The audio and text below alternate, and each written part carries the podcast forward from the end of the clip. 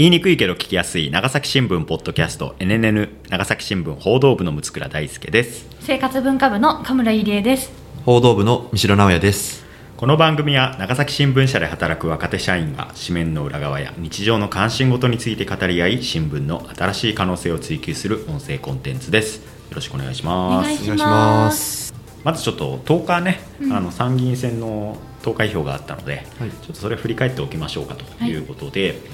えーまあ、新人6人が立候補した参院選長崎選挙区なんですけれども、自民党新人山本圭介さんが時点の立憲民主党白川あゆみさんら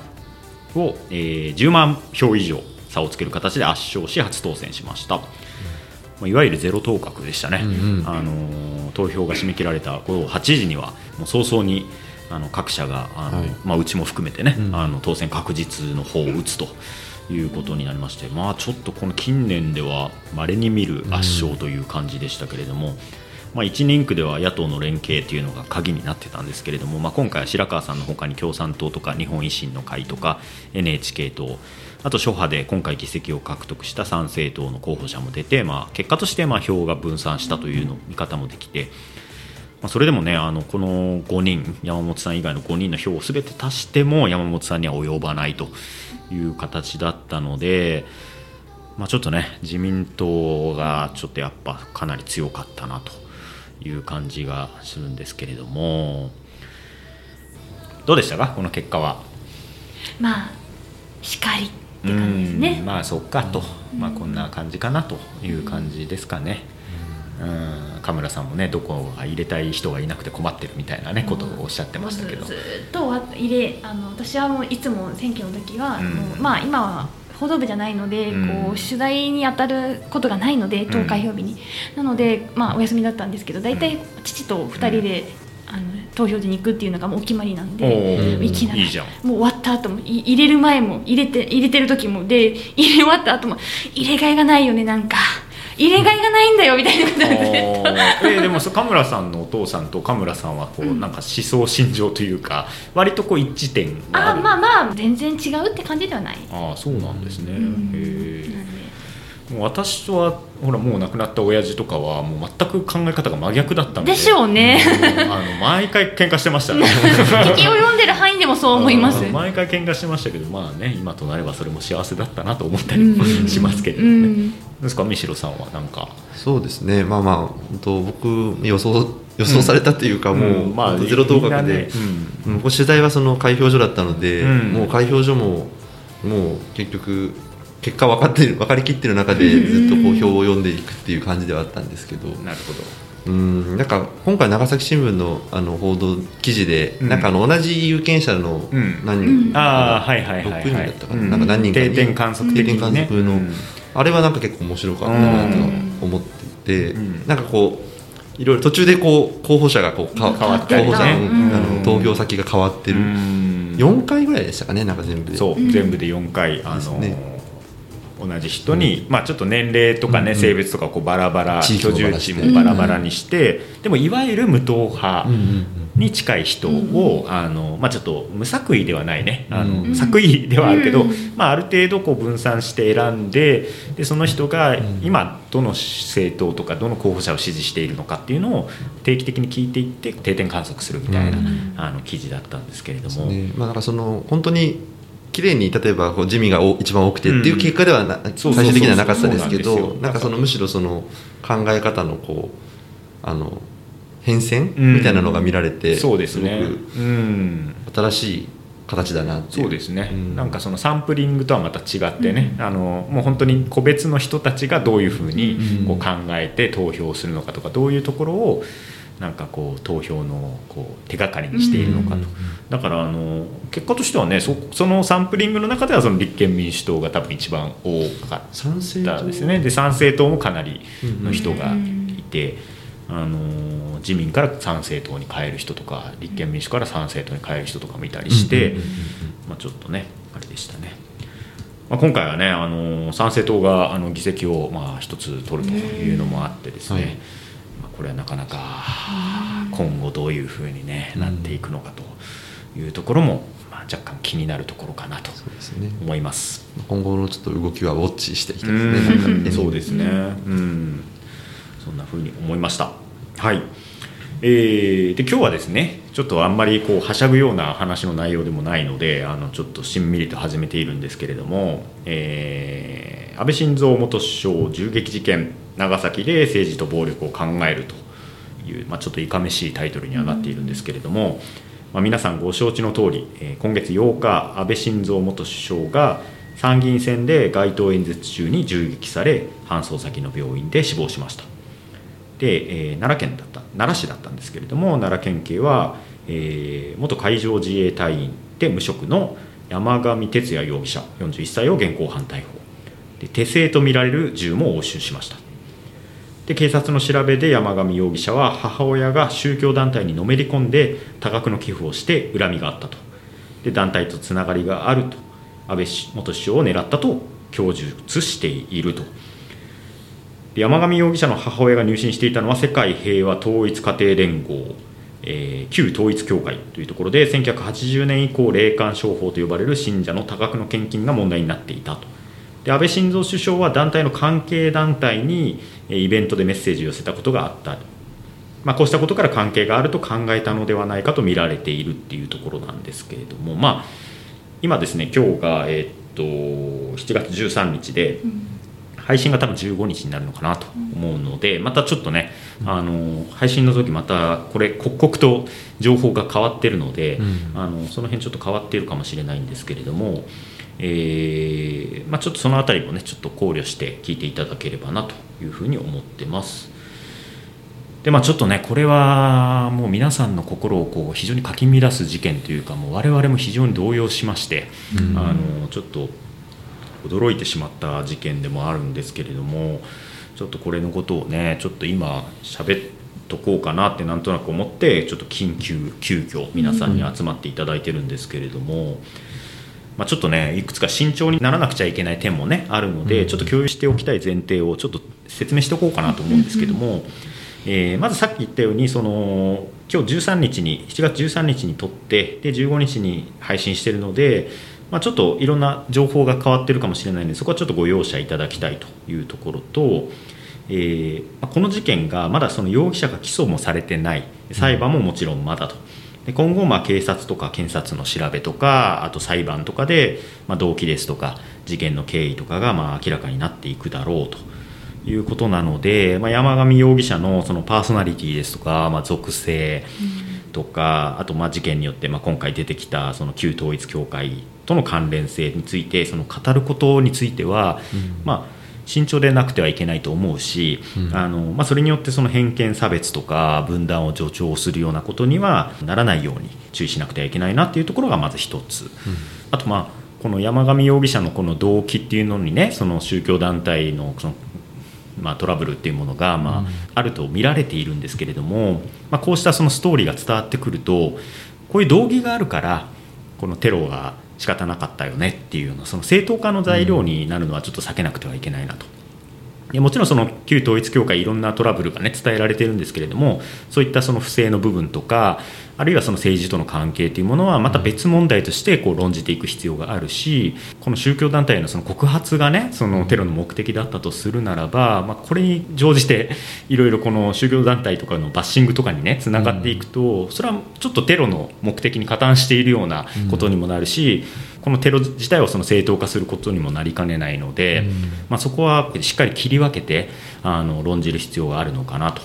いう部分ですね。で加えてですねあの今回あの、まあ、お亡くなりになった安倍晋三さんという方、まあ、元首相で、まあ、どなたでも知ってると思うんですけど、まあ、通算連続ともに歴代最長の首相を務めたと。で自民党最大派閥の長でもあって、まあ、今も強い影響力をこう持っている人っていう、まあ、非常に得意な政治家でもあるので、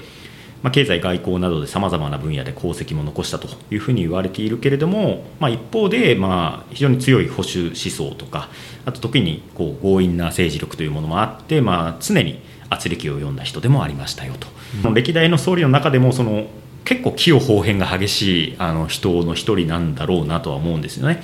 好きな人は好き嫌いな人は嫌いという方なんででこの安倍晋三さんのその政治家としての評価とかその安倍政権のその功罪とか歴史的な位置づけとか、そういったものはその今ねこの衝撃的な形で安倍さんがこう亡くなってしまったというか殺されてしまったこの現段階では多分ねもう正式な評価っていうのは不可能だと思います。でむしろこの、まあ、安倍さんのその人物とか政権の評価をめぐってすでにね、うん、国民の間でも激しい圧力分断が生まれてしまっているという状態でもあるのでだからこそ、まあ、我々メディアもねそのこれについてこう語る時に、まあ、双方からこうあの叩かれるリスクっていうものを背負っている状態ではあるわけですよね。なのでまあそこの部分もまあ一つあのよく考えてあのいかなきゃいけないなというふうには思います。あともう一つの忘れてはいけないのはこの事件がその心理的に与える影響というか先週の金曜日からまあ非常にショッキングな事件ですし、まあ、非常にショッキングな映像がもう繰り返しテレビで流れていて、でまあ、なおかつさっき言ったようにその SNS とかではまあその分断によってまあ結構攻撃的な言葉だとか、あとまあちょっとフェイクを含むさまざまな言動言説っていうものが渦巻いている状態なので、まあ、そこのストレスから身を守るということも大事というか多分これが一番大事だと思うんですよね、だからもしですねあのこの事件に関する情報でちょっと距離を置きたいとかあのちょっとストレスを感じるという人がいればあのなるべくもう聞かないであのいただきたいと。聞かなくても別に、うん、あのいいと思いますしそこはなんかご自身の心の健康を優先してほしいなというふうに思います。っていうさまざまなあのリスクというかさ、あの語りにくさみたいなものはあるんですけれども、まあ、なんで今回我々がこのテーマを、まあ、一応取り上げようかなあえてと思ったのは3つありまして今言ったようにその事件や安倍さんをこう客観視することっていうのは現時点ではちょっと難しいかなと思うんですけれどもこの直後事件直後にしか語れない言葉とか感覚はあるだろうし、それはちょっと記録しておいた方がいいのかなと思ったというところと。まあ、テロ行為っていうのはその暴力そのものじゃなくてその暴力の効果にも目的があると。であるのならばそのさっき前提さまざまな前提語りにくさによってとりあえず今は語らずにおこうっていうのも一つの選択肢だけどそれもそれであの我々もメディアにいる人間なのでそれもそれでこう言論自粛なんじゃないのかというふうにも思うんですよね。なので語れることは語っておこうと思いますし、まあ、もちろんそれ語らないという選択肢はねもちろんあると思うんですけれどもみんなが語るべきだとは思ってないんですけれども、まあ、そういう部分もあるかなと。でそれから3点目がこれが一番大事なんですけどその長崎はその過去2度にわたってこの政治家への言論テロというものが起きていると。で長崎新聞はそういうものに対してね結構敏感に丁寧にあの報じ続けてきたと。いうところもあるので、まあ、ちょっと長崎のメディアとして、まあ、この事件についてどういうことを考えるのかどういうふうに受け止めるのかっていうのはちょっとあの確認しておきたいなというふうに思って、まあ、今回やってみようかなと思います。まあ、こうしたちょっといろいろ長々と前提をあのルール述べてきたんですけれども、うん、あくまでまあ今回の事件についてちょっと今の気持ち我々の気持ちをちょっと吐き出しておこうかなと思うんですね。なんで、まあ、これこれはもうその安倍政権とは何だったのかとか銃撃事件は何をもたらしたのかとかそういうこう大層な話ではない。あというかそういう総括は多分でできないというかそういう総括とは明確に距離を、置いていきたいなと、うん、今のところはね。そんなことはやっぱちょっとできませんよということはちょっと先に申し上げておいた上で考えていこうかなというふうに思ってます。どうですかね？お二人この事件はどんな形で知って率直にこうどどういうことを考えたのかと。いうのをちょっと共有しておこうかなと思うんですけど。ちょっと今日語るテンションがね難しい難しいですけど、ね、まあちょっとあの、まあその時の気持ちをフロフラットに様子をフラットに話すとすると私はその生活文化部で、うん、その本社の6階の編集局に机があるのでその日は取材が特になかったので午前中は。あの机に座ってました、うん、編集局の机に。そしたらまあもう、まあ、テレビがどこでもついてるんですよね、うん、この会社の中って。そしたらこう 生活文化部のテレビからいきなり速報になって、うん、安倍首相が襲撃かみたいになってえナイフかなんかなのか大丈夫かな、怪我したのかなっていうふうになっていって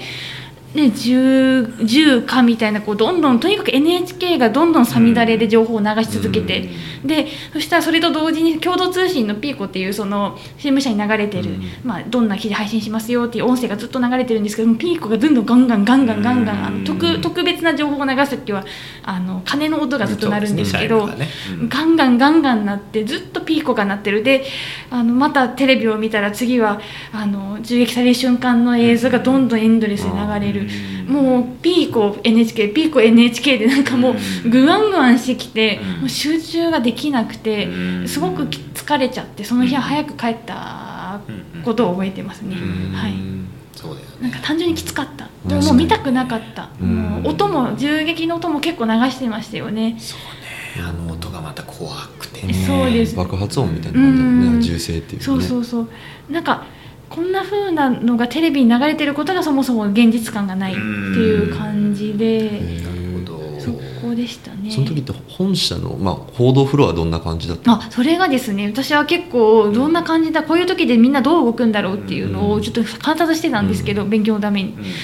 なんかそんなにですね慌ただしくもなくーみんななんか平平然ってまあ平然と言ったら失礼ですけど、まあ、平常と変わらず、あの仕事をして、まあ、ちょっと報道部が少しこうでもざわつかないんですよね全然。テレビの前にこう集まってたりとかなんかそまあ、ちょっと集まるその安倍さんの容体がちょっと悪くなっているみたいな感じになった時とかちょっとこう命に関わる情報が来るとこう集まってましたけどなんか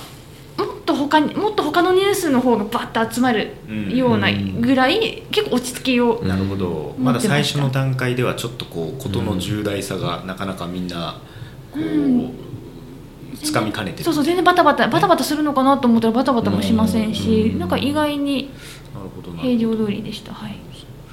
ひろ君は？はい、僕はまあ外でちょっと取材をしてて、うん。まあ、個室で2人きりで取材をしてたんですけど、うんそしたら隣の部屋にまあ事務所があって、うん。そこの事務所のテレビから、うん。やけにあの、うん。それこそ速報のあのピコンピコンっていう音が、テレビが鳴るなっうん。てちょっと思ってたんですよ、うん。あのその1対1で話をしながら、うん。でちょっとこう速報っていうかまあ普通のニュースでアナウンサーの声がなんかちょっと聞聞こえてきて、うん。安倍晋三がどうのこうのみたいな、うん。でピコンピコンずっと鳴ってて、うん。なんかこれは何かが起こってるなっうん。てちょっと思ってちょっと見ていいですかってうん。ちょっと断って隣のテレビ見見せてもらったらまあそういううん。あのニュースが流れてたんで銃撃受けたっていう。うん。でまあそれでちょっともう早めにうん。多分な多分これ対応うん。僕も社会グループというまああのん。事件事故担当も含めたグループにいるので多分なんか対応がいるだろうなと思って一応早めに切り上げてえっとまあグループに合流して、うん。でえっ、とまあいろいろとちょっとこう、まあ、それこそ先ほどまだ今後お話あるあるかもしれないですけどあの、うんうんうん。長崎市長の銃撃事件っていうところ、まあ、2件の銃撃事件がああるので、まあ、それと絡めたちょっと取材とか、うん。まあ、県内反応みたいなところのですね取材に取り掛かったっていう感じですね。なるほどなるほど。受け止めとしてはうん。多分ただごとじゃないし県内でも何か書かないといけないなって、まあ、普通に記者として考えちゃったっていうのはちょっとありますね、うん。その時はもうそのうん。仕事としてなんかやんなくちゃいけないなっていうのが率直な感想で、まあなんとか命が助かればいいけどっうんていうのはなん。か持ちながらずっと取材してたっていう感じですね。私も同じようにこう取材をしてたんですけどその帰りにあの多分その報道部の全体のその LINE にその共同通信のあの、まあ、速報みたいなのがポロッとこうあの出てきて、えーその時点ではですね安倍晋三元首相が倒れた遊説先で倒れたみたいな書き方がされてて、まあ体調とかもねあうんの悪かった時期もあったりしたので、あなんかこうご病気体調崩して、まあ、結構精力的に活動もしてたし、あの体調崩したのかなと思って、うん。ちょっとあこれはなんかもしかしたらなんかもしかしてかもしれないなと思ったりもしたんですけれども、で割とスッと記者室に戻ってそのテレビを見たらあどうもちょっと違うようだぞと、うん。銃撃されたという情報がこうどんどん出てきてあテロなのかということがまあちょっと分かってきて、まあ、ちょっとその時点でなんかすごい嫌なこう何とも言えないこう胸の中にこう嫌なこう空気が広がっていくというかですね、ななんていうかそのやっぱ安倍さんってさっきも言ったようにこう非常にシンボリックな存在で、うん。あのまあ、保守的な考え方を持ってる人にとってはもう安倍さんが日本を救うんだぐらいの感じの,、ねあのまあ、強いリーダーシップを持っている人でもあったしあのだけど逆にその、まあ、リベラルというかですね、まあ、野野党を支持する層にしてみればもう安倍さんのせいでも日本は最悪やみたいな感じの、まあ、ちょっとこう。なんだろう人格攻撃にも近いような、まあ、批判の仕方をする人もいたじゃないのぶっちゃけ、だからまあそういうのも含めると、まあ、どっちもすごくこう安倍さんという人をやっぱシンボリックに扱っている人、でそういう人が、まあ、亡くなってしまうとしかもこういうこう理不尽な、まあ、暴力という形で亡くなってしまうと、まあ、おそらくすごいこうこの対立がうん。激烈になっちゃうだろうなと思ってでこれは事件がこのそもそも言論テロなのか、うん。でなおかつそうとすればこの右の人なのか左の人なのかっていうどっちの可能性も全然あると思ったし、あのでそれがまあなんかねあのこうどういうふうになんかますますこう日本のこうなんとなく嫌な違う人をこう敵視する空気感みたいなのがもっとこう先鋭化しちゃうんじゃないのかなっていうこう怖い気持ちがあってで実際こうね、SNS とか見てると、まあそのそうなってるわけですよ。うん。安倍さんを安倍側安倍側と批判していた人たちがもうそういう人の責任に違いないみたいなことを言う人もいると。でその後山上容疑者のあのキャリアがねあの海上自衛隊にいた時期があるということが分かると今度はまあそういうちょっと左派的な人が「寝とうよ涙目」みたいな感じのなんかそういうことを言うわけですよね。でまあそうこうしてるうちにまあ安倍さんはまあ亡くなってしまってそうなるとその安倍さんは素晴らしかったいい政治家だったっていうもちろんそういう側面あったと思うけどそういう側面はもうどんどんテレビにもメディアにも出てきてで安倍さんのその負の部分というかね影の部分っていうのの検証はもうもうちょっと厳しいですよね今の時点では、ね、も実際それ言いにくい雰囲気やっぱあるし今。どっちも安倍さんだったと思うしそれは裏表だったと思うんですけどなんかその片方だけがこう膨張していくことのこう怖さみたいなのをすごくやっぱ感じたし実際そういうふうになってるなっていうふうにはちょっと思いますけどね。いやそうですよね。なんかこう、まあ、政治家結局当然ながらまあ暴力で裁かれるべきじゃないんですけど、でも言論、うん。言葉では裁かれるべきだと思うんですよね、政治家は。うん。だけどあの結局このよくある、まあ、あの死者に鞭打つのかみたいな、うん。あのっていう、まあ、記事も読みましたけど、うん。なんかそういうあのむ鞭を打つなっていう文化がやっぱ日本にはあって、うんとなるともう、まあ、安倍さんの今までの政治手法ってまあ賛否両論があって、うんあるけど本当にあこれはもう否定的に言えなくなったなっていうのを、亡くなった瞬間に私は僕も思ったし、なんかこう今回のその銃撃が今まあまあ言論テロなのかっていう、うん。そうそうなのかどうなのかっていうのはうん。まだ議論の余地があるかもしれないですけど、まあ選挙期間中うん。の銃撃っていうことで、まあ、民主主義への挑戦だっていう、まあ、意見もあると思うんですけど、うん。安倍さんが亡くなってしまったことで、うん。その正当な言論のあの賛否の評論ができなくなった、ピの方ですね、うん。その批判的な言論ができなくなったっていうこと自体も、うん。なんか民主主義の破壊なんじゃないかなっていうのはその政治家への評価ができしにくい。っうん。ていうのはなんか民主主義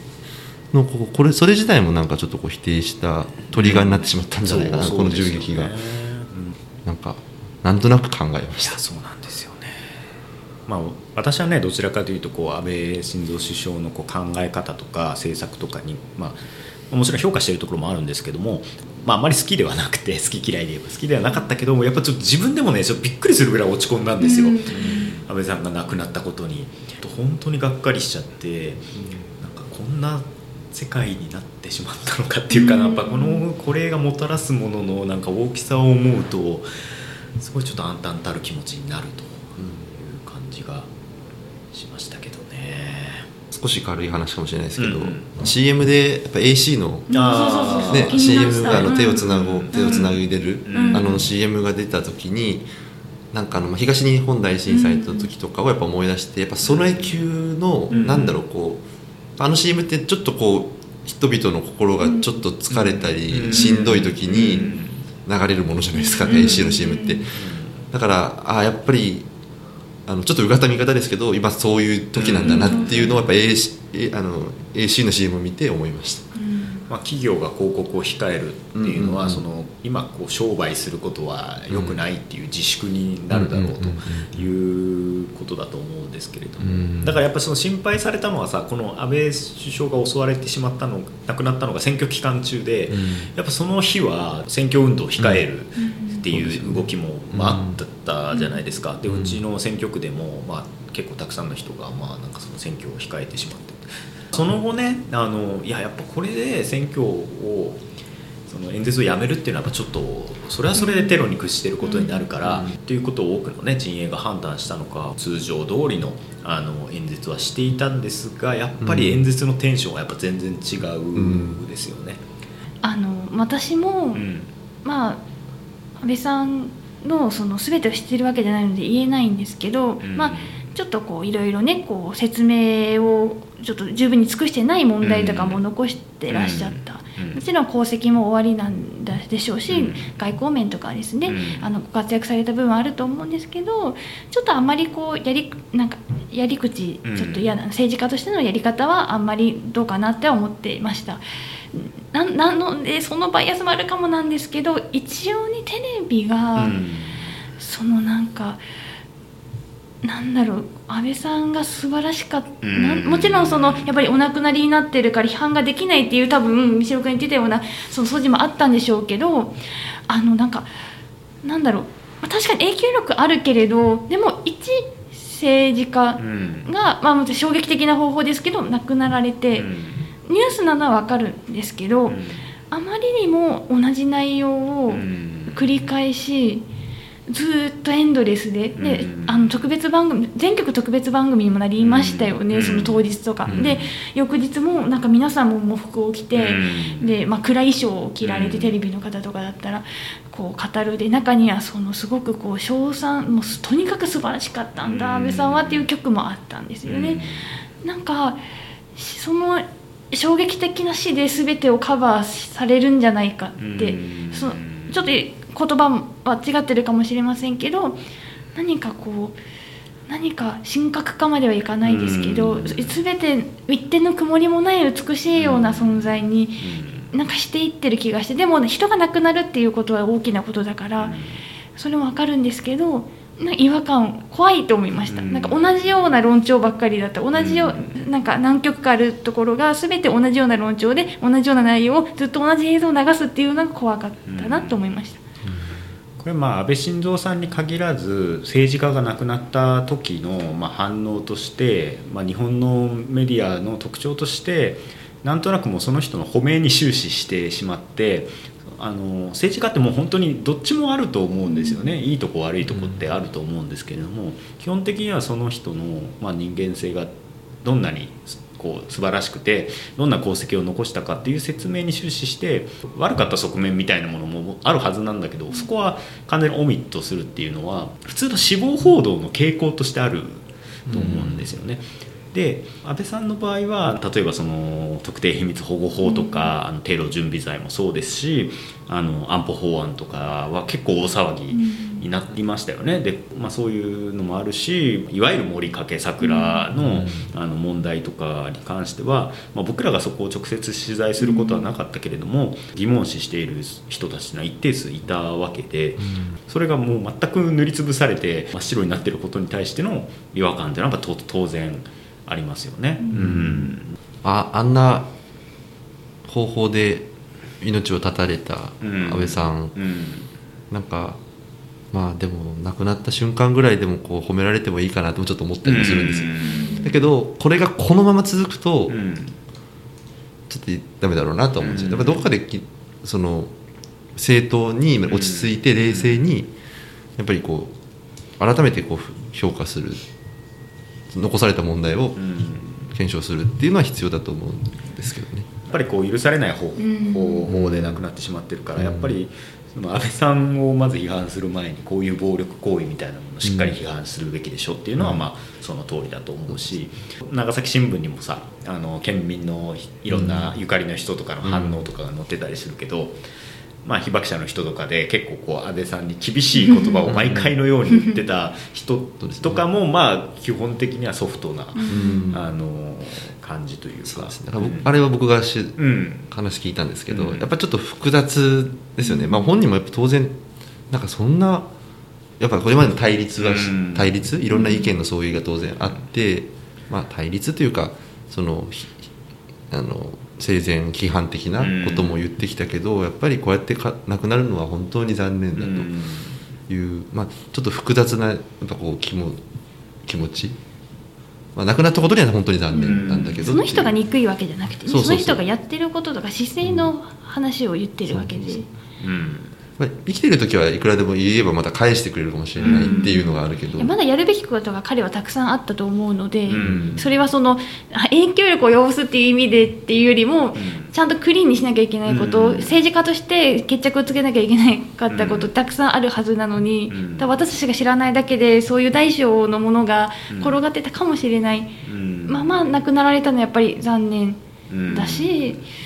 まあでもある意味そのねずっと長く政権されてたからなんか首相といえば安倍さんぐらいのイメージは確かにあるんですよね。そうなんですなんかその喪失感はありますやっぱり。あの僕らでもそうだから、うん、例えばその今の20代の人とかって物心ついた時には、ずっと安倍政権っていう感じだと思うんですよね、で今20代の自民党の、ね、支持率が一番、まあ、20代結構高いっていう話で、それはまあそうだろうなと思うんですよ。物心ついた時はもうずっと自民党政権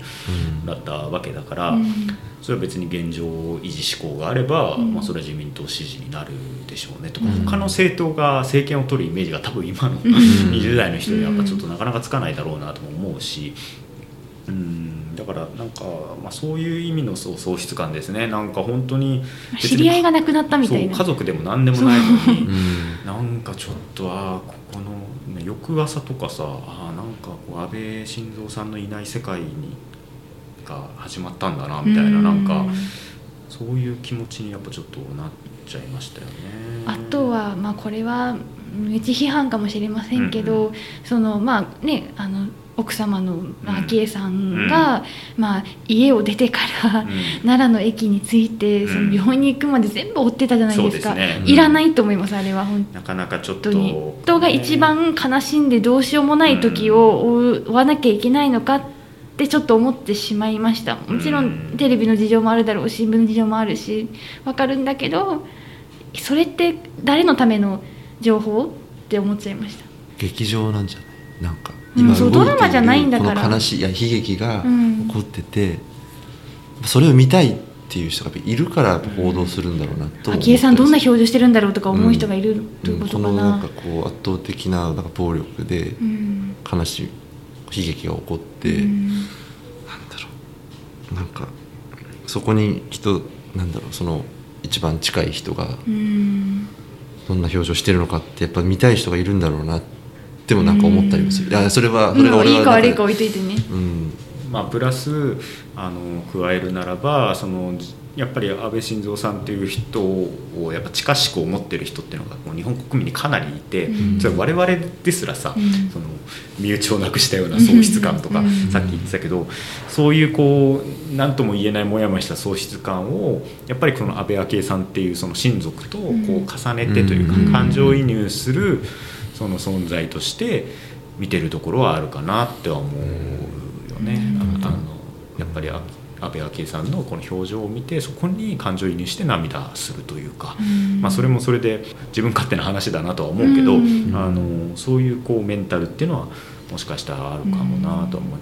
で今回ちょっとそのメディアのさ部分もすごい見られてるというか、はい、あのまあ、まずその容疑者のその海上自衛隊に所属してましたっていう情報っていうのが、まあ、その3年間ぐらいしかまあ在籍してないけど、まあ、ほとんどの新聞がこれを見出しにうちも含めてね、取ってると。その銃の扱いとかね、あのそういう部分に関わる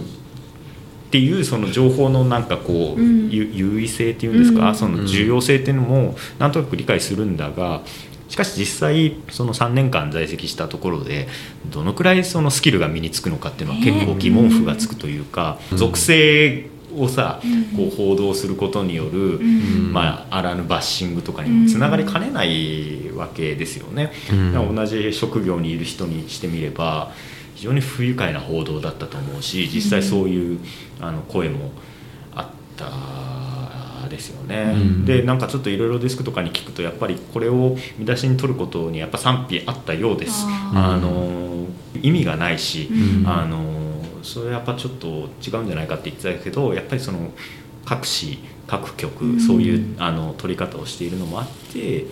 あの多分うちもそういうふうになってるのかなっていうのと、逆にそのこの特定の宗教団体という文言が、まあ、ずっとあって、でこれはね本当にその原因に関わってるのかもわからない状態だったわけですし。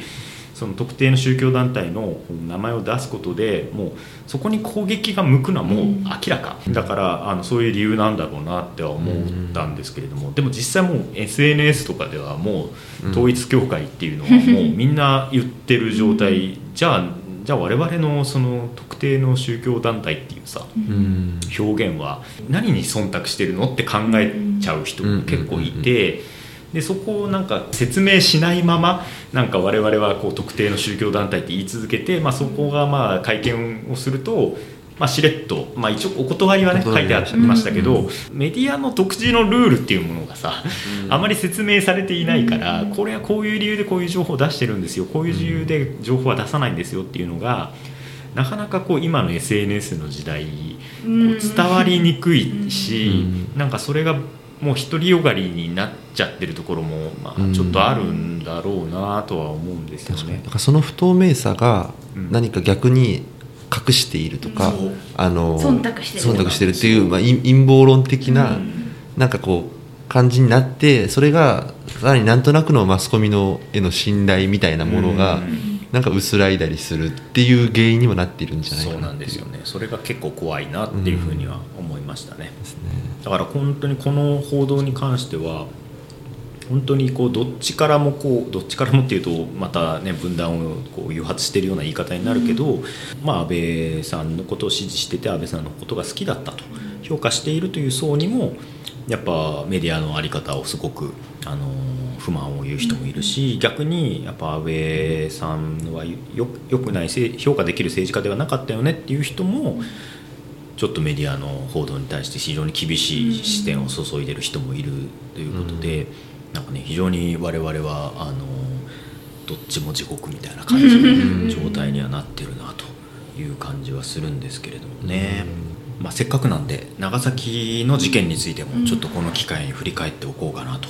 思うんですけれども、まあ、2回あのテロ事件が起きてますよっていう話をしたんですけれどもどっちも長崎市長なんですよね、あ長崎市長が2代続けてあの銃撃を受けているんですけれども、まず1990年の1月に、えー、当時の長崎市長の本島仁さんが、えー、右翼団体幹部に銃撃されて重傷を負ったという事件です。でこれは、えっと、1988年、えー、昭和63年の12月に本島さんが市議会で昭和天皇の戦争責任について質問をされて、うん、あると思うと答えて。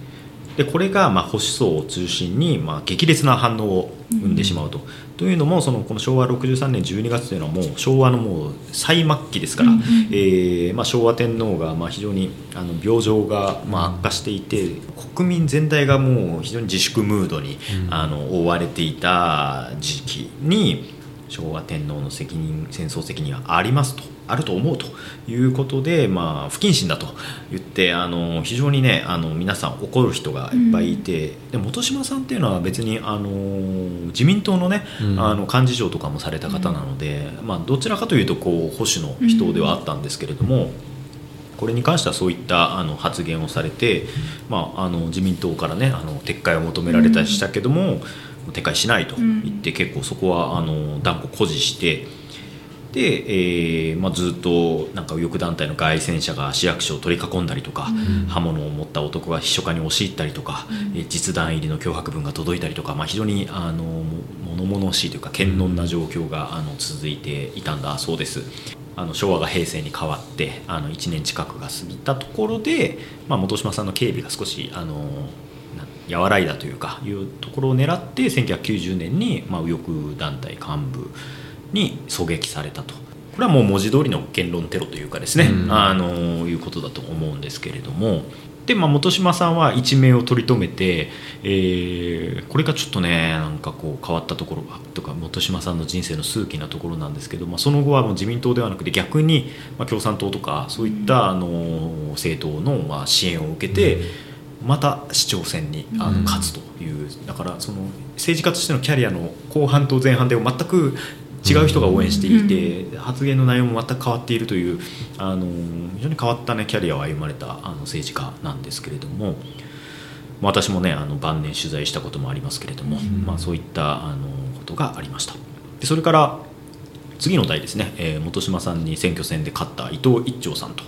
いう市長さんですけれどもこの方は2007年の4月に、えー、選挙期間中ですね暴力団幹部の男に狙撃されて翌日亡くなりましたと。えー、これは結構ね覚えてる方もいらっしゃるのかなと思うんですけれども、えー、でこの人は、まあ、長崎市の対応への不満から現職だった伊藤市長を、まあ、逆恨みのような形で、うん、えー、恨んで JR の長崎駅近くで、まあ、歩道上で2発、うん、あの拳銃を撃って殺害したと。でこの受刑者はまあ逮捕されたんですけれども無期懲役になってるんですけれども、えー、2年ぐらい前ですかね、はい、あの刑務所で亡くなりましたというえー、形になってます。で選挙期間中の候補者の死亡という結構あの衝撃的な事件だったんですけれども、うん、まあ、あのしかもその時点ではあのこの伊藤一長さんが、まあ、もう間違いなく当選するだろうと目されていて、うん、まあ、明確な対立候補がいない無風選挙だったそうなんですけれども、うん、まあ、こういったことが起きて、まあ、状況が一転してしまってその後、えー、追加で候補者募集が行われてでそこで、えー、伊藤さんの義理の息子さんですね長女の夫が出馬をしてでプラスして、えー、市役所の職員だった、えー、今の市長の田上富久さんもこれに出てで田上さんが、えーまあ、この選挙戦を制して、まあ、今まで続く4期目15年近く続くあの、まあ、結構長期で長崎市長を務めているというような状態になっています。うんまあ、このねあの事件に関しては結構長崎新聞もこう折に触れて、うん、あのっているところでもあるのであの我々もねいろんなところで話を聞くんですけれども本島さんはあのまさしくこう死者に夢中靴じゃないけどその天皇陛下があのもう亡くなりそうな時にそんなこと言うんじゃないよっていう言論弾圧で、まあ、それに対してその本島さんが戦争責任について言っただけなのにそれに対してまあ暴力でこう封じるような動きがあると。いうところがまあ非常にこうこの事件の肝の部分なのかなと思うんですけれどもこれねあの私その当時のあの本島市長に取材していた、まあ、大先輩にあの話を聞いたりもしたんですけれどもでそれを記事にね僕もしたことがあるんですけれどもこんなことを言ってましたよ。当時のメディアは昭和天皇の病状報道に徹して先の戦争の総括にまで踏み込めずにいた。で議論を起こしたい。実は議論を起こしたいと思っていたメディアが本島さんの発言に飛びついて政治的に仕立てた側面があるんじゃないのかというようなことは言ってました、まあ、要するにその本島さんにその自分の言いたいことを代弁させてるところがあるというか。じゃあ実際にその昭和天皇の戦争責任についてどうなのかっていう議論は、まあ、我々はしなかったしそれを本島さんが言ってそれで撃たれたっていうことをその言論の自由の話にこうちょっとすり替えちゃって、うん、あのじゃあ実際その天皇の戦争責任に関する議論っていうのは結局タブー視されたまま、うん、まあ、深まらずにそのまま終わってしまったっていう側面はありますよねっていうところは、あのちょっと指摘しておかなくてはいけないのかなとは思うんですけれども。まあ、あのこの事件をめぐってはねあのこの翼団体の方からあの長崎新聞に広告を出せと意見広告を出せというようなことが言われて長崎新聞が拒否したら長崎新聞にも銃弾が撃ち込まれたことがあってあの、まあ、それをきっかけにねあのうちの新聞社でもあの毎年3月にね集会をやって言論の自由について考えたりとかもしているので長崎新聞にとっても非常に重要な事件なのかなというふうには思いますけど。今あの我が社へのその銃撃事件の話がありましたけど私、うん、実はその毎年3.1集会3月1日に、うん、あのそういう銃撃事件があったあ私たちの我が社へのですね、銃弾が撃ち込まれた事件があった日を記念にして、まあ、あの暴力言論の自由だったり、まあ、言論への暴力、まあ、全ての暴力に対するこう反対を忘れないようにしようということで毎年集会を開いてまして、まあ、いろんなあの各界のまあ、著名な方を呼んで、まあ、講演を聞いてっていうことが大体主な形ででちょっとコロナでなかったんですけど今年はちょっとやりましょうということで今年その委員会実行委員会に関わったんですけどで、まあ、もちろん本番も、えー、聞いていたんですけどさっきの松倉さんのおっしゃってたことはその取材した他社の記者さん、うん、あの地元テレビ局の当時取材した記者さんもおっしゃっていて、うん、まあ、結局本島さんは本当にその日本の戦争責任っていうのをこう、ね、投げかけようと思って決死で言ったのに、うん、まあ、結局それをそれを深掘っていくチャンスを、まあ、言論の自由だっていう一言、で本当にすり替えてしまったって憤っていたんだっていうふうなのは当時の取材した記者さんもおっしゃっていて他社の記者さんも。なんか今私も同じことを思っていて、うん、あのまあ、ちょっと今ですねその旧統一教会のこう話とかも出てきてるんで、ちょっと風向きは変わってますがあの事件のこうね、起こった2日3日後ぐらいまでって、うん、まあ、選挙戦もあったせいで、うん、まあ、自民党の方が、うん、その安倍さんの襲撃のことを話し上げる機会が多くて、もう言論の自由は言論の自由は言論の自由は、それを侵害することは許されない。それを封じる暴力許されないってずっと語ってたんですけど、なんかもう聞くたびになんか薄っぺらに聞こえていって。そのあなたたちのそのなんていうかキャンペーンのために言論の自由があるわけでもなく弔い合戦のための言葉でもないんだよっていうのをなんかそこの違和感がすごいあってですね。でそれの時に思い出したのがその、まあ、あの NBC っていうあの地元の局あの局の関口さんで記者だったんですけど講師に来てもらったその方の言葉をすり替えだって憤ってたという言葉を思い出して約30年経っても同じことがその銃撃されたっていう事件だけじゃなくてメディアの対応も全く変わっていないんじゃないかということに私は危機感をすごい感じました。そうですね、うん、でしかもその、まあぶっちゃけその安倍晋三さんもさ、うん、その選挙のこう選挙期間中とかにさ、うん、なんかこんな人に負けるわけにはいきませんみたいなことを言っまあ、言って、まあまあ、もちろんねその演説を邪魔されて怒ったんだろうけども、あの有権者が安倍さんに対してシュプレヒコールを上げるのと、うん、安倍さん現職の総理大臣があの壇上に立ってあの名指しで敵外心をむき出しにするということは全くこう権力構造とか、うん、その暴力性というものが違うわけで、だからそこら辺のそのなんだろう民主主義への挑戦みたいな言い方をされてたけど、うん、生前は安倍さんの政治手法こそが民主主義の破壊だみたいな言い方をまあされていたわけですよね。でそこがまあなんかこうあのまあ、亡くなって、まあ、ちょっとこうすり替えられてるところにへの違和感みたいなのはちょっとこう感じますけどね。今メモを見返しててもう一つそうだなと思ったのが、うん。うん、あのもう一人あの大学地元の大学のあのテレビのプロデューサーの出身の方も講師に呼ばれたんですけどその方もこういろいろあの言ってらっしゃった中で、うん、結局、まあ、その方はテレビです。でもそれは新聞にもかかることだと思うんですけどやっぱりテレビ新聞は分かりやすさだったり、まあ、特にテレビエンタメ性っていうのをどうしても追求しがちだと。でそういうこう陥る傾向があるっていうことを見る側も作る側も意識が必要だよねっていうふうにおっしゃってたんですよね。なんかこの事件って本当に、まあ、今少しずつこう今からも動機分かってくるし結局何があったのかって分かってくるんでしょうけど、うん、大きいし事件の衝撃が、うん、なおかつそのなんでっていうのがよく分からない、うん、みんなそこを咀嚼できないままでいる時に、そういう言論の自由とか。なんかこうもうなんだろうな。民主主義への挑戦ごめんなさい。そう。そういうなんか分かりやすいキャッチーな言葉になんかしがみつきたくなる気持ちがあるんだなって。でもまあ確かにあの発生当時にはじゃないとこう伝えられないものもしくはその分からなくて混乱してしまうっていうのもある意味一つの情報なのかもしれないけど、だけどなんかそれに踊らされないっていうかそればかりにならないようにっていう意識はせめて作る側は持っていたいんだけどなって。なんか今もう見る側もバカじゃないというか見る側の人のリテラシーも上がっている部分もあるはずなのでそういうところなんか視聴率とかそう見てほしいっていうところのなんだろうそういう意図って容易に感じ取られてしまって、うん、そしてそれで感じ取ってもらうだけで済めばいいんですけどそれを発信できるもう環境になっているので、うん、本当に私たちも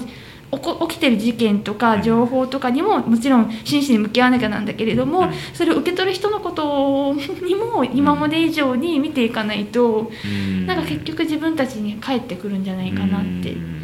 思いました、メモを見ながら。なるほどまあ、安倍さんの事件で言えばさ、あのまあ、その今現在は統一教会とのその関係というかその宗教と政党の関係というものがにわかにクローズアップされてるけども、でその統一教会とその自民党の関係っていうのは、まあ、前々からこう指摘もされていたことですしその統一教会が掲げているその理念家族観っていうのと自民党の家族観っていうものがまあ一致している部分はあって教会側はあの自民党のその政治の場で、まあ、例えばその LGBTQ とか同性婚とか夫婦別姓とかに対して自民党はしっかり反対すると。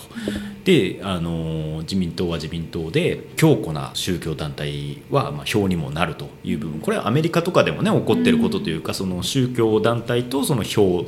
と、まあ、その主義主張の、まあ、関係で一致した時に手を結ぶところはあると。でそうなった場合に例えばその統一教会が霊感商法的なものとか法外なその献金を求めることはありませんよというような説明の仕方をしていたけれどもじゃあそういう法外なことをまだ非違行為を行っていてそれをあの国会で追及されるのを政権与党がこうかばったりしていたのであればもうそれはこう不正な行為だと思うしでもそれがまあ、この安倍さんが亡くなったというその大きな事件によってなんとなくこうかき消されるというかうやむやにされてしまうってなるとまたこの本島さんのような事件との二の舞になっちゃうというかところもあるのかなとは思いますよね。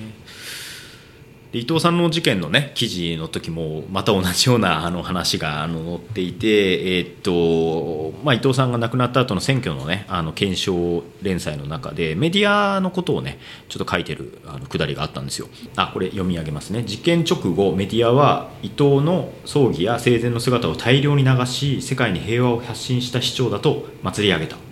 長崎を愛した熱血感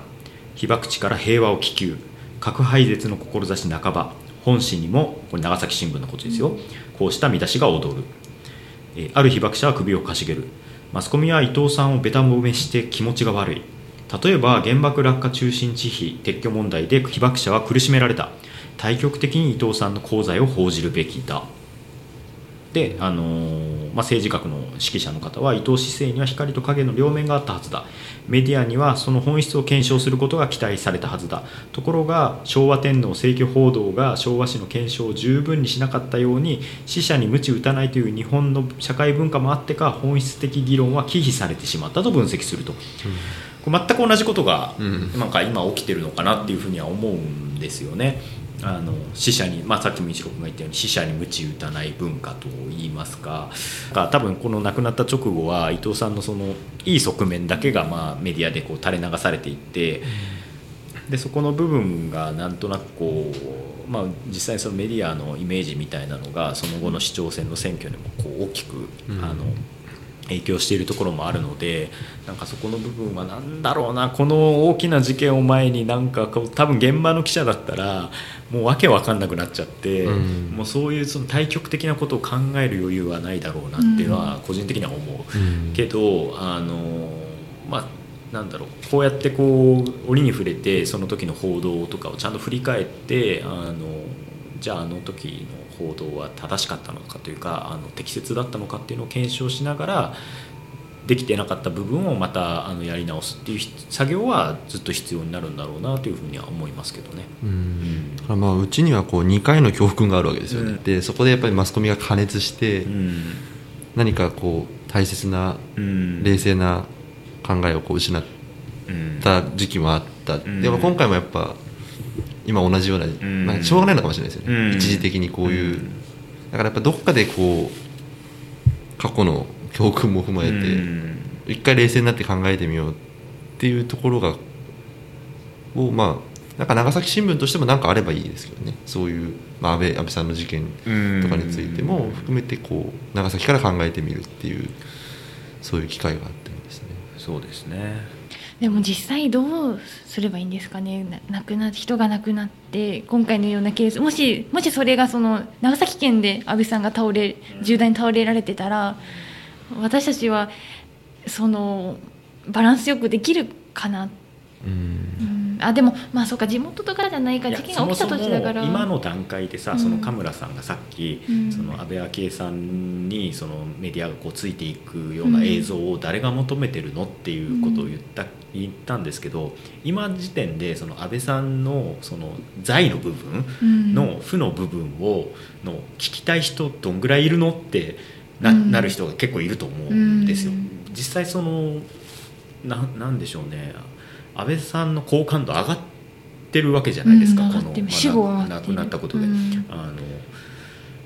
なんでしょうね。なんかその私だって安倍さんに結構批判的な気持ち持ってたけど亡くなったらやっぱすごい悲しいし、うん。あのなんでだよってやっぱちょっと思うんですよ。でそれ私でもそうだから、うん。やっぱその世間一般はもうものすごい温度感になって、うん。今はもうとにかく弔ってあげようよっていうムードにやっぱなるのはメンタルとしてはやっぱなんかちょっと理解できちゃうところもあるのよね。いや弔うなってことじゃないんですけどそのなんかバランス？うん。などうしたらいやもし当日にあの悪いことも報じろなんて思わないんうんですけど、でもまあしっかりね新聞にはね森かけ桜も含めて翌日も載ってましたけどね。うん。なんかちょっとまとまってないんですけど、うん。うんあのやっぱなんかこう安倍さんが亡くなった後に安倍さんっていいい人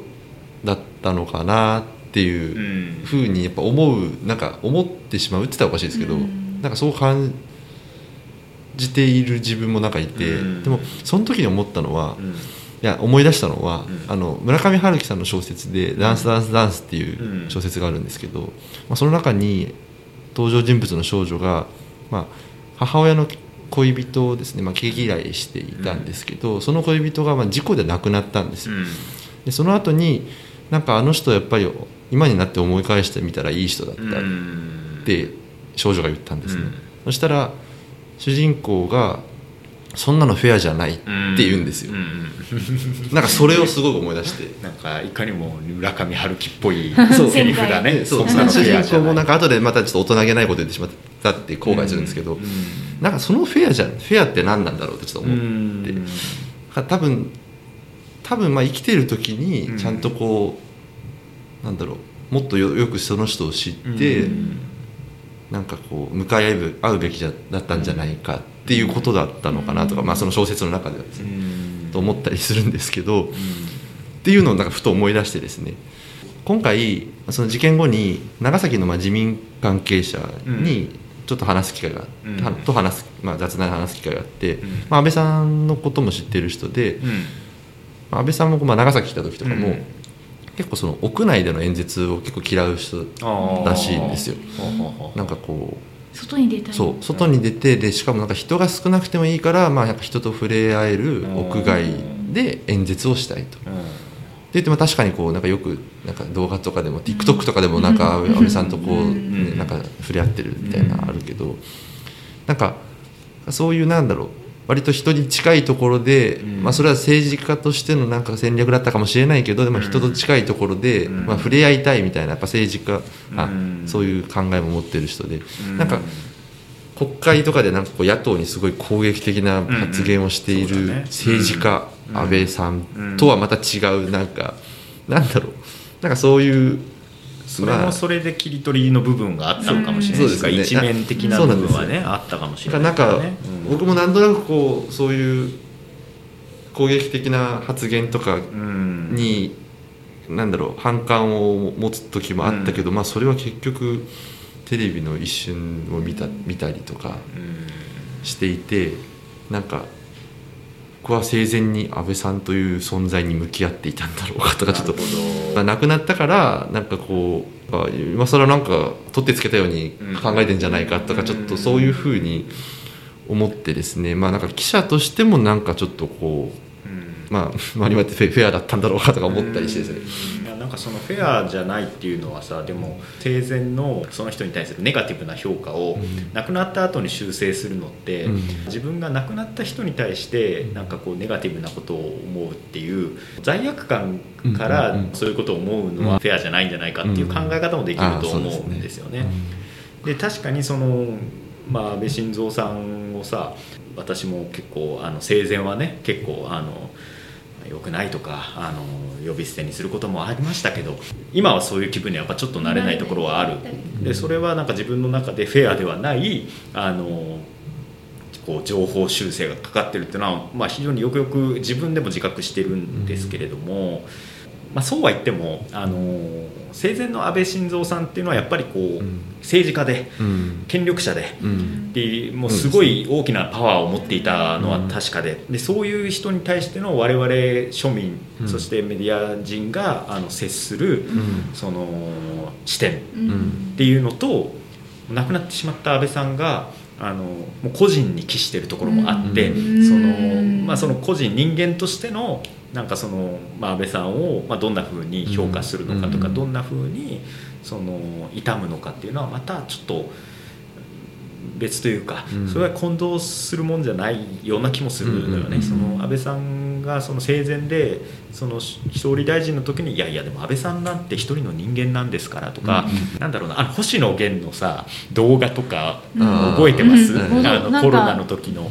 あの時にその安倍さんがこうなんかこうなんていうのかなこう犬と戯れたりしてる動画とかを、うん。その当時見た時はやっぱりすごいこう怒りを覚えたっていうか、そのみんなすごい苦しんでて、うん。でその中でその星野源さんはさその中でもこうあのその歌で、まあ、ちょっとつながって励まし合おうよというメッセージを、その権力者がジャックして、うん。でしかもそのなんとなく趣旨もさ全く理解してないというか あれってさみんなでこうその星野源さんの弾き語りに、うん。なんかこう合わせて何か歌を歌ったりうん。パフォーマンスをしたり踊ったりとかそういうのでこう一緒にこう盛り上げていくっていう話なのにあれはその趣旨も全くなく、ん。ただこう詩人としてくつろいでいる その権力者の姿が合成されているということへのやっぱすごくグロテスクさを感じたし、うん。そこにやっぱすごい怒りを覚えたうんん。ですよ。でも多分今あの動画を見たらあ安倍さんこういう時代がいところあったんだねって思っちゃいますよね。あっていう映像に全く多分反転して見えるはずで,、うん。でそれは多分その今安倍さんここにいないっていうことのやっぱその効果っていうのはさ、でもそれはフェアじゃないといえばフェアじゃないかもしれないけどやっぱ人間ってそんなもんだろうとも思う、うん。あの人間らしさってそういうものなんじゃないのかなとは思うけど。でもその生前にその安倍さんを批判していたことから逃げるなということかもしれないよね。うん。あのいやあなたは生前にあんだけ安倍さんのことを悪口言ったり嫌ったりしてたじゃないですか。その時にあなた安倍さんにもそういう人間的な心があるんだって想像したって。でもそれはあの権力者へとのこう対峙の仕方としてそういうものかなっていう気もするけどね。だからなんかそういうこう自分にもなんかこう逃げてしまいそうになるっていう気持ちをなんか自覚しないといけないなっていう感じはあるんですよね。ただまあ間違いなくこの事件で国をコントロールしようという動きというかですよ、あのまあ、憲法変わるんじゃないかって私思いましたしそれこそその前のその本島市長の3.1集会の時にジャーナリストの青木治さんをね招待したことがあったんですけどでその時に青木さんがその特定秘密保護法とかあとテロ準備罪とかそういったものは、まあ、いずれも安倍政権が当時の安倍政権が非常に強硬に採決したあの法律ですけれどもこの問題点についてねその今の段階ではそんなに多分生活は変わらないし影響もないかもしれないけどもし日本でその国民のこうみんなを怖がらせるようなその事件とかテロとかが起きた時初めてこの特定秘密保護法もテロ準備罪も威力を発揮する。それが一番怖いんだみたいなこと言ってたんですよ。あこれだって思いました。だからその本当に皮肉な形というかその安倍さんがまあ非常に強硬に採決してしまったまあ安倍政権のまあちょっとこうかっこつきで負の部分っていうのがこれね功績と捉える人もいますからね、あの部分がもしかしたらこの安倍さんの死によってまたこう違った使われ方をする可能性もあるしやっぱそこはなんか気をつけていかなきゃいけないなというふうに思うんですよね。やっぱ恐怖が何か蔓延してる感じありますからね、まあ、日本でももうなんかこんなことが起こりうるんだってもう前例になっちゃってますからね。まあ、そういうかウクライナの話もそうだしあとまあ今回のまあ参院選で、まあ、参政党というねあの党がまあ議席を獲得しましたけれども、まあ、参政党私もあの演説とか聞きに行って思ったんですけれども、まあ、あの反グローバリズムというかねで日本がこんだけ落ち込んだのはもう外国資本の外国の文化や企業や資本が入り込んだからそもそもあった日本のポテンシャルを潰されていると。もう日本は侵略されていますよっていうこう考え方をすごく訴えられていたんですけれどもまあ、そういう側面もあるかもしれないですけどそれはすごい単純化しすぎというか、あのそれだけではないわけですよね日本のその政策的な成長投資の部分で、あの投資できなかったところもあるわけだし実際韓国とかはその文化投資をしてあの世界でまあプレゼンスを持ちつつあるわけですからそこにはもう完全に日本は乗り遅れてしまったっていうのはやっぱ認めなくてはいけないしそれは別に外圧とかあんまり関係ないわけですよ。だけどなんかその本当は日本はすごいのにあの外国のせいで今の地位に甘んじているんだって考え方ってなんか聞いたことありますよって思うんですよね。あのでこういうテロ事件とかも起きてで海外の状況もちょっとすごく、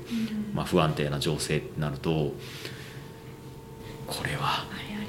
昭和史の前半。前半です、ね、じゃないかってちょっと思ってそこにすごく暗い気持ちになりました、だからまだ分かんないけどこの2022年のこの近辺上半期がこの振り返った時に暗黒の令和史の1ページ目になっていないかがとにかく心配でそれをとにかく記録しておこうかなと思って今回はこういった企画を取ってたんですけれども。10年後20年後聞いた時にああなんか杞憂だったねって思うのか、笑いたいですけどね、塚倉さん河村さん西尾さん全員逮捕されちゃったねってなっているのか。まあちょっとそれは極端な話にしてもまあでも分かんないからね。本当にね、長崎新聞はもうけしからん言論だと言って、あのまあネトがなってる可能性だって、まあ、分かんないですよと思いますから。声が小さくなる。声が小さくなるね、うん、うん、でもちょっと怖いですよ。本当に今、すごく、うん、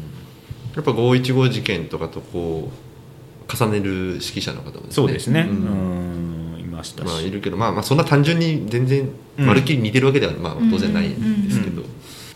まあ、515事件はなんかどっちかというとそのなんとなくこう動機が純粋ならばテロはオッケーなんだみたいななんかその変な空気が蔓延しちゃってそれがまあ結局その後の日本のねあの暴力に対してのその正当化につながっていったところはあってだからそこは本当に気をつけなきゃいけないですよね。その安倍さんのその功罪の部分っていうのは冷静に論じなきゃいけないし、じゃあこの容疑者のやった行為というものは許せないものとしてしっかりあの裁判しなくてはいけないしでこの動機になったその政治と宗教の関係っていうものも今後ちゃんと解き明かされなきゃいけないし、宗教のその本当にその容疑者の家庭を破壊するぐらいのその、非行為があったのであればそこもしっかりあの対応していかなくてはいけないと思うし一個一個個別の問題をその一緒くたにせずに あのしっかり一つ一つの問題としてこう議論を積み重ねていく必要があるなというふうには思いましたね。多分もうこれ10年後20年後とかにいろんな世間話とかで、あの時どうだった？みたいな話として、こう語られるタイプの事件なのかなと思いますね。だから3.11の時どうしてた？みたいな。のと同じレベルですもんね、なんか日本人になんか共通のトラウマをちょっとうん。残してしまった事件かなっていうふうには思いますね。うん。ただそのメディアのその報じ方に対しての意見っていうのはなんか聞いてみたいけどね。長ポスとかで。あー。うんあなるほど。なんかどう思います？なんかそのうん。安倍晋三さんが亡くなっ銃撃事件どう思いますかみたいな聞き方をしている社もあったじゃない？なんかそれちょっといくらなんでも生々しすぎないって思ってうん。ちょっとそれはさすがにやる気にならなかったんだけどうん。なんかこうメディアの、まあ、テレビとか新聞も含めてメディアのその安倍晋三さんのその銃撃事件をめぐる一連の報道で思ったことっていうのはなんとなくこう聞いてみたいしなんかそれで読者が感じたことからなんか今後のそのこういう未曾有のテロとか暴力が生じた時に我々がどういう伝え方ができるのかっていうのはなんかヒントになりそうだなというふうには思ったんですよね。それいいですね。いいでしょう、それいい。やうん。りましょう。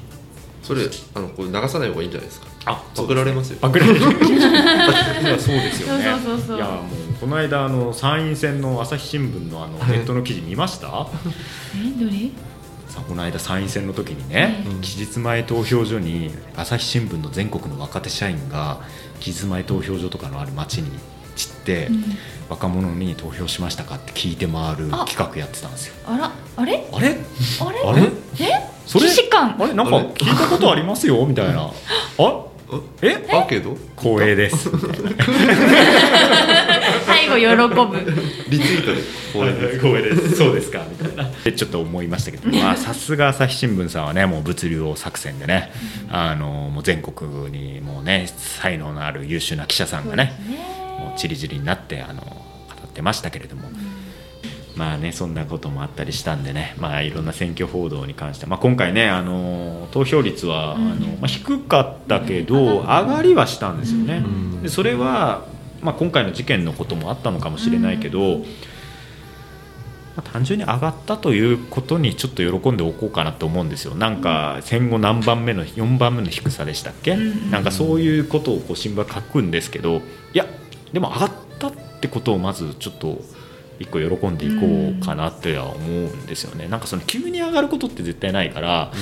なんかそれはそれでちょっと違うと思うんですよね。でもなんかこう我々とかメディアも含だしそうだし、まあ、一人一人のこう SNS とかの発信とかでちょっとずつこう選挙とか政治に対する関心が高まってちょっとずつ投票率が上がるっていうのが一番健全な形かなとは思うので